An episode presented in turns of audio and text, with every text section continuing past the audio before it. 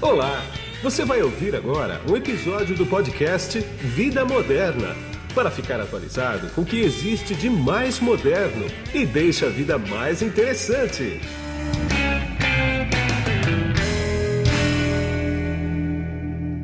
Bom, e quem está comigo nesse podcast aqui agora é o Pedro Diógenes, que ele é o diretor técnico da CLM. Tudo bem, Pedro? Como é que você está? Tudo bem, Guido. Muito obrigado pela oportunidade. Obrigado a todos que estão nos ouvindo. Eu que agradeço também. E a gente vai bater um papo aqui muito bacana que é sobre segurança da informação, que esse é um assunto que não tem fim, não, e nunca vai ter fim, porque é o gato correndo atrás do rato e, e sempre vai ter evolução aí dos dois lados. Exatamente. É isso mesmo, né, Pedro? Como é que está o mercado de segurança da informação hoje? Como é que as empresas estão encarando? Eu tenho eu tenho uma, uma percepção que eu vou te, que eu vou te jogar aí e você vai me rebater ou vai dizer que é mais ou menos isso aí. Eu acho que as empresas elas enxergam segurança da informação, estou dizendo para investir em segurança da informação, né? E nos, e nos investimentos mais ecléticos possíveis, né? Assim como as pessoas veem seguro Quer dizer, as pessoas botam dinheiro, mas dão uma torcida de nariz, é isso mesmo? O mercado de segurança da informação, Guido, está extremamente aquecido, tanto do ponto de vista do atacante, quanto do, do, do ponto de vista do defensor. Né? Sim. Então, é, os números variam muito, mas todos são muito assustadores. Né? Dependendo da fonte que você pesquisar, ano passado o Brasil foi o terceiro país que mais teve ataque cibernético no ano inteiro.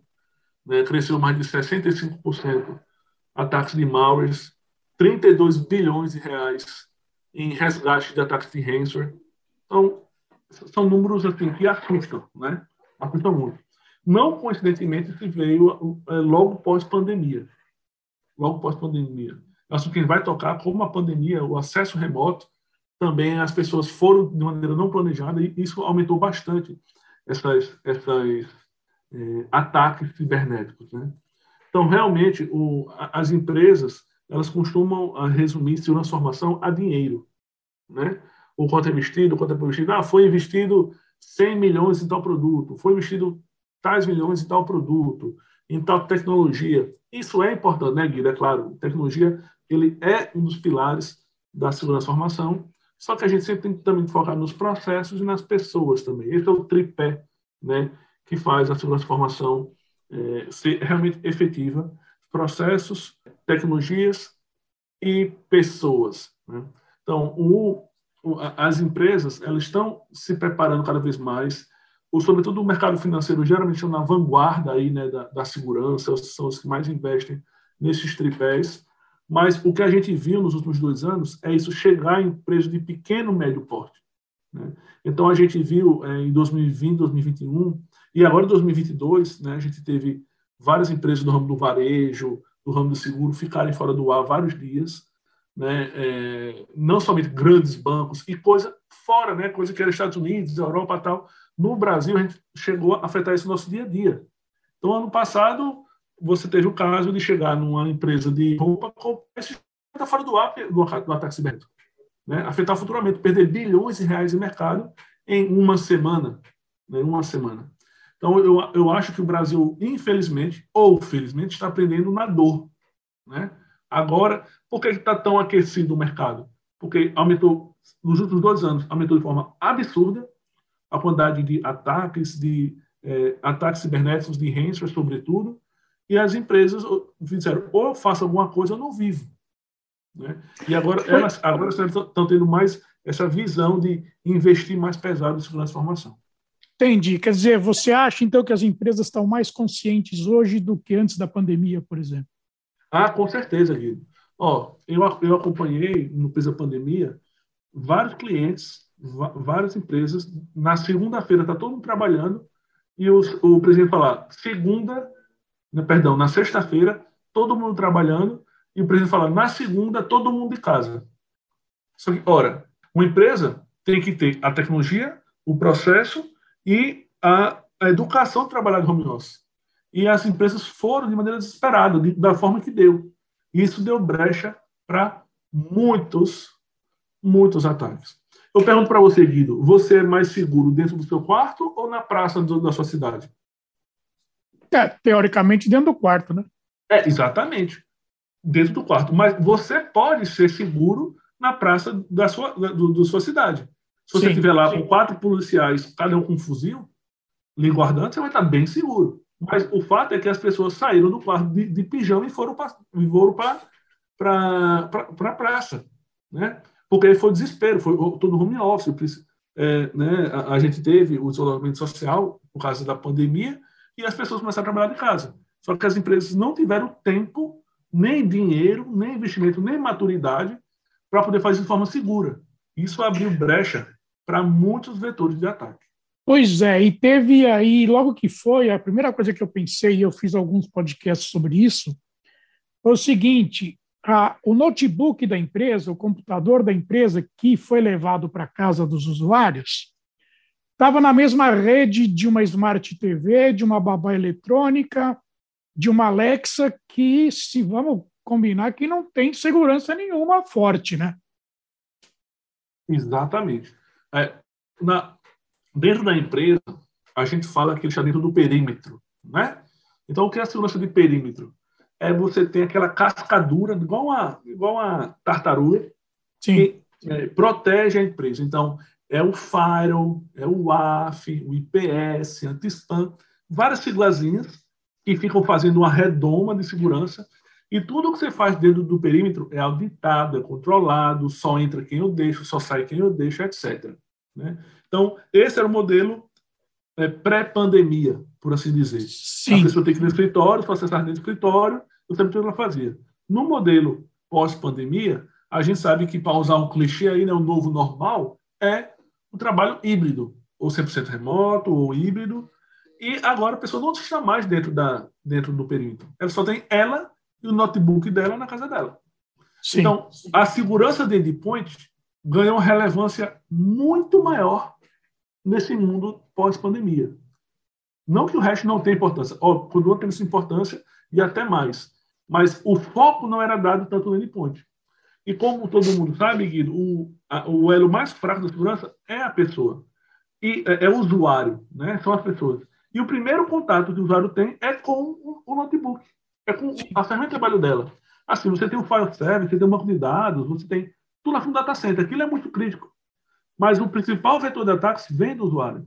Então, isso era mitigado em muito parte por estar dentro do perímetro. Agora, fora do perímetro, dentro de, das casas, trabalhando remotamente, a segurança no endpoint ele, é, é, muito mais relevante.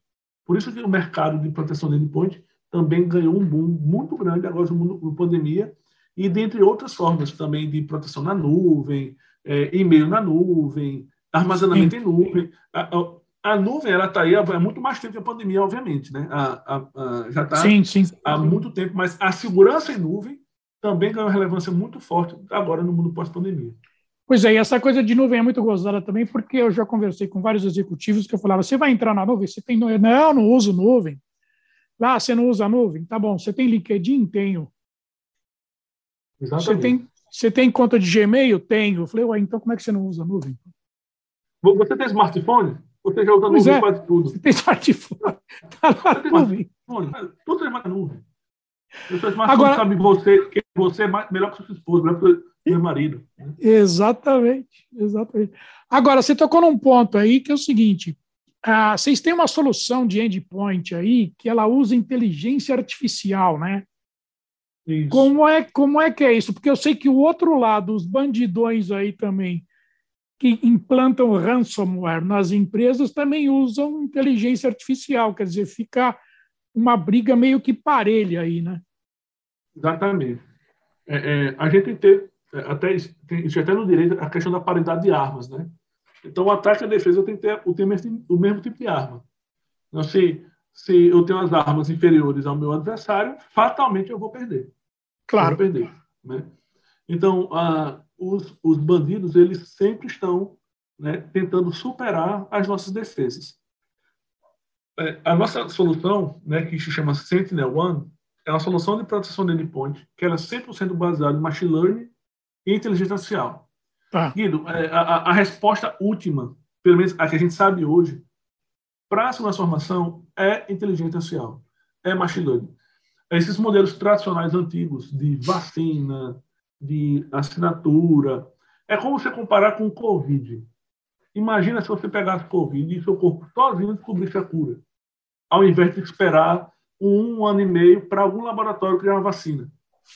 Esse é o modelo antigo. Então, quando saía uma ameaça, os laboratórios de segurança da informação, os fabricantes, colocavam aquilo em um laboratório bem controlado, criavam um, uma resposta e depois no ar. Só que nesse tempo, milhões de, de, de poder infectado eram impactados em, de, em bilhões de dólares. Com inteligência artificial, você deixa o equipamento é, aware, né? ele, você deixa ele consciente do que está acontecendo e ele mesmo pode aprender a responder a ameaça, mesmo se ele nunca teve essa ameaça antes. Sim. Então, não faz mais sentido, né, é realmente, é, desculpa a sinceridade, é jogar dinheiro no lixo você comprar uma solução de endpoint, uma solução de proteção de endpoint, que não tenha na sua base, no seu core, um machine learning inteligencial para poder responder ameaça. Tá? É, é, esse é, é, o, é o que existe mais moderno e mais avançado no mundo em relação à proteção de endpoint, é o futuro e é como a gente está é, conseguindo né, alcançar aí os nossos, os nossos adversários. É claro né, que nem tudo é 100%. Em que sentido?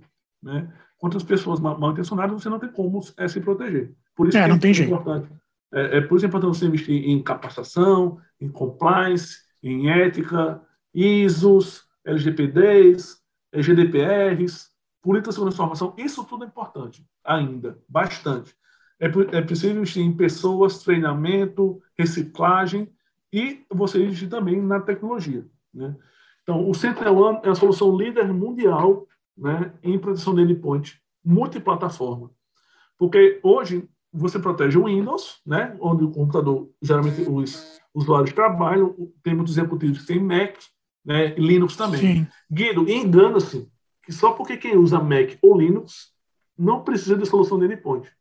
Hoje, estamos ouvindo muito mais ameaças para Linux e Mac do que para Windows.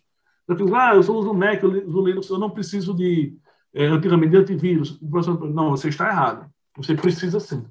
Porque as formas modernas de ataque, sobretudo ataques via explorando vulnerabilidade da aplicação, é, também de scripts, eles são totalmente multiplataformas. E a gente não pode deixar de lado, obviamente, o smartphone. Claro. Hoje eu tenho muito mais informação no meu smartphone do que no meu computador. O computador basicamente é só para navegar na internet e acessar e-mail. É. Mas trocar mensagem, você é, de notícia, você faz corte pelo smartphone. É muito difícil uma pessoa acordar de manhã, botar o notebook do lado e começar a olhar a notícia. Você vê o quê? Abre o smartphone. Antes de dormir, você vê o quê? Vê o smartphone. Então, o smartphone ele é muito mais usado. Então, a solução também tem que abranger os dispositivos mobiles, Android, iOS, Chrome OS, etc. E até sistemas modernos, como Kubernetes, Container, que é onde estão as aplicações modernas que estão hoje morando. Então, você tem uma pressão de endpoint não só para o usuário, mas sobretudo para o usuário, como eu falei, que ele é o elo mais fraco. E é por onde o usuário tem contato com a TI, que é através do endpoint, você precisa ter também uma solução totalmente multiplataforma, né, que use inteligência artificial, que use machine learning para correlacionar todos os comportamentos da ameaça. Guido, é, só para nossa quem está no, nos ouvindo, nossa audiência, ah. entender melhor. Como é que o ser humano pensa? Tá? A inteligência artificial, o nome já fala, é inteligência artificial, ele tenta imitar a inteligência humana. Então a gente, sempre, a gente sempre leva em consideração o contexto, sempre leva em consideração o que nos envolve para tomar uma decisão. Então imagina você que tem uma mulher, por exemplo, né, que trabalhou até mais tarde na empresa, até 11 da noite, porque precisava entregar projeto, etc. Ela foi tomar sair, fechou a porta da empresa, está caminhando na calçada para ir para o metrô, para o ônibus, algum lugar. E ela está caminhando na rua, a rua está sozinha, ela está sozinha, não tem ninguém na rua, está meio escuro. E ela começa a caminhar e ela percebe que do outro lado tem um homem se aproximando, né, e, é, é, vindo de encontro a ela do outro lado da calçada. E ela vai se aproximando, ela percebe que aquele homem começa a olhar para ela de forma muito mal encarada, né? começa a olhar para ela de forma incisiva, de forma sisuda, e à medida que eles vão se aproximando, deixar atravessando a rua para encontro dessa mulher. Como é que o ser humano, essa mulher, vai pensar? Ora, eu sou homem, ele, é homem, eu sou mulher, ele é muito mais forte do que eu, né? Eu estou sozinha, tá escuro, tá noite, ele está no meu encontro, olhando para mim, me encarando. Ela pensa, olha, tem focinho de ataque, tem rabo de ataque, tem orelha de ataque, pode ser um ataque. O ser humano é assim que ele pensa. Ele não precisa esperar ser atacada para compreender um ataque, está em iminência de um ataque. E ela vai tomar alguma decisão antes é, disso acontecer. Ela vai gritar, correr, sacar uma arma, fazer alguma coisa. A inteligência artificial de endpoint, ela trabalha é, da mesma forma. Então, ele analisa comportamentos de todos os arquivos, processos que estão sendo executados em tempo real na máquina e vê o contexto do comportamento desse cara. Então, ele, um ransomware, um ransomware, ele, é, o, a, o Sentinel-1, ele não conhece todos os ransomware do mundo, mas ele sabe o comportamento padrão de todo ransomware. Sim. Todo ransomware. Então, cara, ele, ele pensa, tem focinho de elefante, tem tromba de elefante, rabo de elefante, orelha de elefante. Ora, eu não sei se é um elefante, mas ele tem todo o jeitão do elefante. E ele vai lá e para o ataque antes mesmo de saber se aquilo é ou não um elefante de verdade. Então, Entendi. De forma, fazendo uma alusão, né, simples, mas eu acho que um pouco explicativa, é assim que a, a, as, as, ferramentas baseadas em contexto, baseado em behavior, né, em comportamento, utilizando as técnicas machine learning intencional, protegem o endpoint. Entendi. Ah, Para a gente encerrar agora, e pegando um gancho no que você falou, foi publicado no Vida Moderna uma pesquisa em que a grande parte das empresas, principalmente e-commerces e empresas ah, de venda pela internet, elas costumam desabilitar certas funcionalidades da segurança para tornar o sistema mais ágil para o comprador. Né? Quer dizer, no caso de um endpoint desse, assim, como é que fica essa situação do próprio pessoal de tecnologia, talvez pressionado pelo pessoal comercial, desabilitar algumas funções de tecnologia? Isso, isso é uma coisa complicada, né?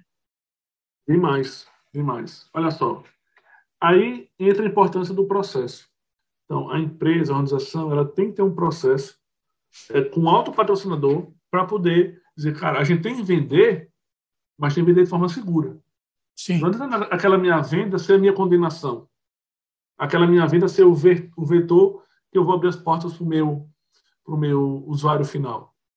É, se eu tivesse no lugar desse do cara de segurança, sofrendo pressão de um vendedor ou da área de negócio, para poder afrouxar, por assim dizer, as, as minhas defesas de segurança, para poder permitir isso aí, eu, eu diria para ele, meu amigo, me fala um negócio. Quantas portas existem da calçada da sua casa até o seu quarto? Eu estou na calçada. Em frente sua porta, na calçada da sua casa, eu quero chegar na sua cama, né, na sua escrivaninha dentro do seu quarto. Eu tenho que passar quantas barreiras de segurança? Não, vai dizer, eu tenho a porta do meu apartamento, eu tenho elevador, eu tenho uma porta do meu quarto com três chaves, eu tenho a porta do meu quarto e tem... tá bom. E por que não existe uma porta só? Por que, que eu não vou direto da, da, da minha calçada para o seu quarto? Não seria muito mais simples? Não ia vender muito mais rápido? Não ia ser menos custoso? Claro que iria. Mas eu não quero que ninguém, qualquer um, entre no meu quarto. Exatamente. Então, assim, em, em relação a e-commerce especificamente, a gente tem uma característica de ser um pouco assim, é, é muito difícil você fidelizar o cliente. Ele sempre lá, o cliente sempre vai onde é mais fácil, onde é mais barato. Então ele faz aquela pesquisa de preço no, na internet e se ele está no e-commerce e for difícil é, comprar, ele no instante ele desiste, vai para a próxima página. Ele abriu lá no navegador dele três, quatro abas, às vezes com o mesmo preço. Se ele demorou mais que 10 segundos para comprar no primeiro, ele vai para o segundo. A gente entende a área de negócio, a gente tenta a área de vendas. Não pode ser muito complicado, mas eu não posso abrir mão dos meus critérios, das minhas barreiras de defesa, porque é a mesma coisa do, é, do quarto. Não adianta facilitar o extremo e entrar no meu quarto se disso vai, vai é, comprometer minha segurança física, a minha integridade física. Né? Então, Guido, não existe resposta fácil para isso e nem boa prática. O boa prática é bom senso. É saber até onde eu posso deixar é, a minha segurança é, amigável é, para permitir que meu usuário, que meu usuário possa comprar. Porque é, é, uma, é uma tensão que existe. Né? Sim. Quanto mais seguro, menos, menos fácil é de entrar. Você vai na porta do, do seu apartamento, tem quantas chaves lá? Tem a chave normal, tem uma sextavada e tem uma senha. Ora, por que não tem uma chave só? Não, porque é mais seguro. Exato. Mas você demora mais tempo para entrar em casa, sair de casa.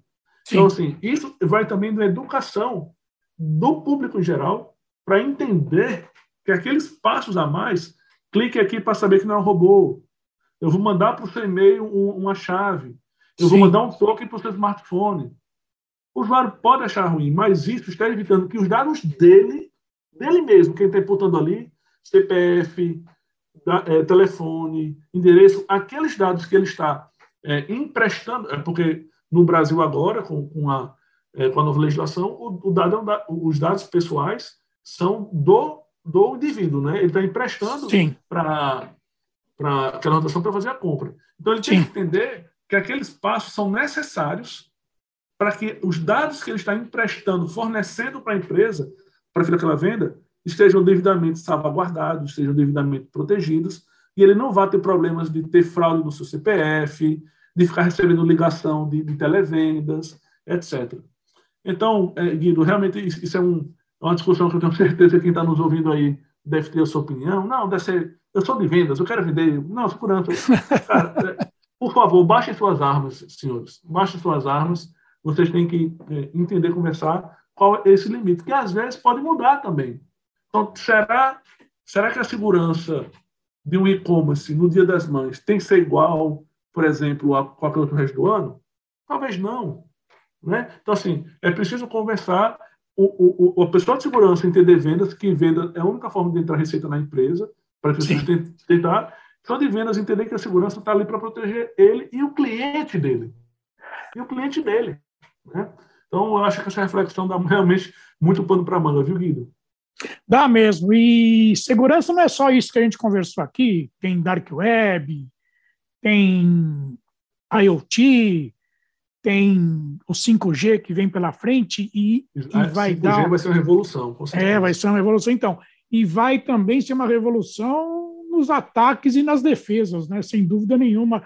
Mas eu vou querer voltar a conversar com você mais para frente aí, para a gente tocar mais nesses assuntos. Eu quero agradecer bastante a tua entrevista para mim, esses minutos que você despendeu comigo. Eu sei que a tua agenda é bastante concorrida. Muito obrigado, viu? Eu que agradeço, Guido. É sempre um prazer é, poder participar da Vida Moderna. Se você quiser convidar, eu à disposição. E muito obrigado, você que ficou aí nos ouvindo até agora. Eu fico à disposição para as próximas oportunidades. Muito obrigado mesmo. Tá ok. Aqui é Guido Orlando Júnior, diretor de conteúdo do portal Vida Moderna que você acesse em www.vidamoderna.com.br. Tchau! Você acabou de ouvir um episódio do podcast Vida Moderna. Assine grátis nos apps Spotify, iTunes, Deezer, Tuning, Google Podcast e Android Podcast.